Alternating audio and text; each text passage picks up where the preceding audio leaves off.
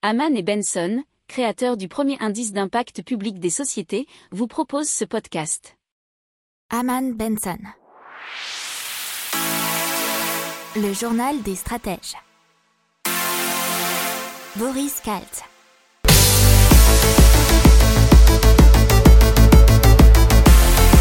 Bonjour à tous et bienvenue dans le journal des stratèges pour l'intégrale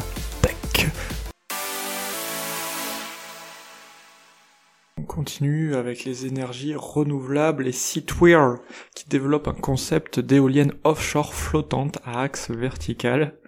Alors, elles sont apparemment plus simples à installer et à entretenir et donc moins coûteuses que les turbines classiques. Euh, le premier prototype de Seatwear a été installé et connecté au réseau au large euh, en 2015 sur la côte ouest de la Suède.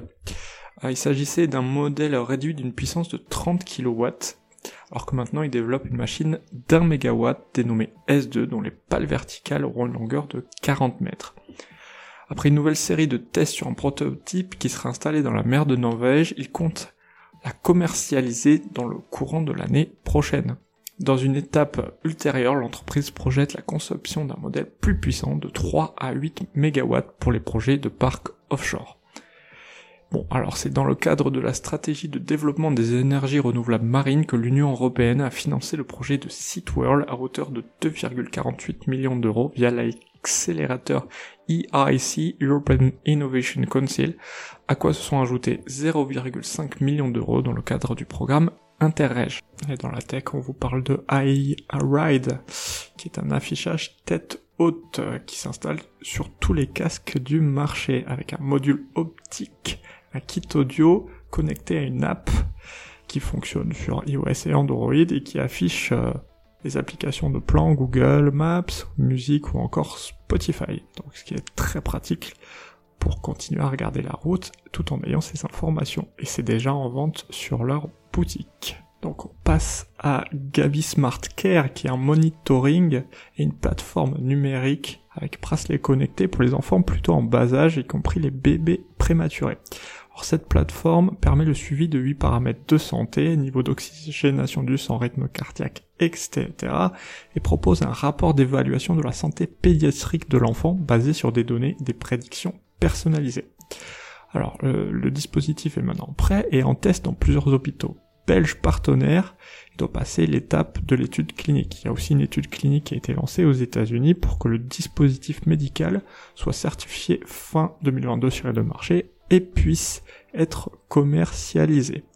À noter sur le volet financier qu'ils ont levé 3 millions d'euros. Passe à Power Z ou Power Z, ça dépend, qui est un jeu vidéo éducatif pour les enfants âgés de 6 à 12 ans.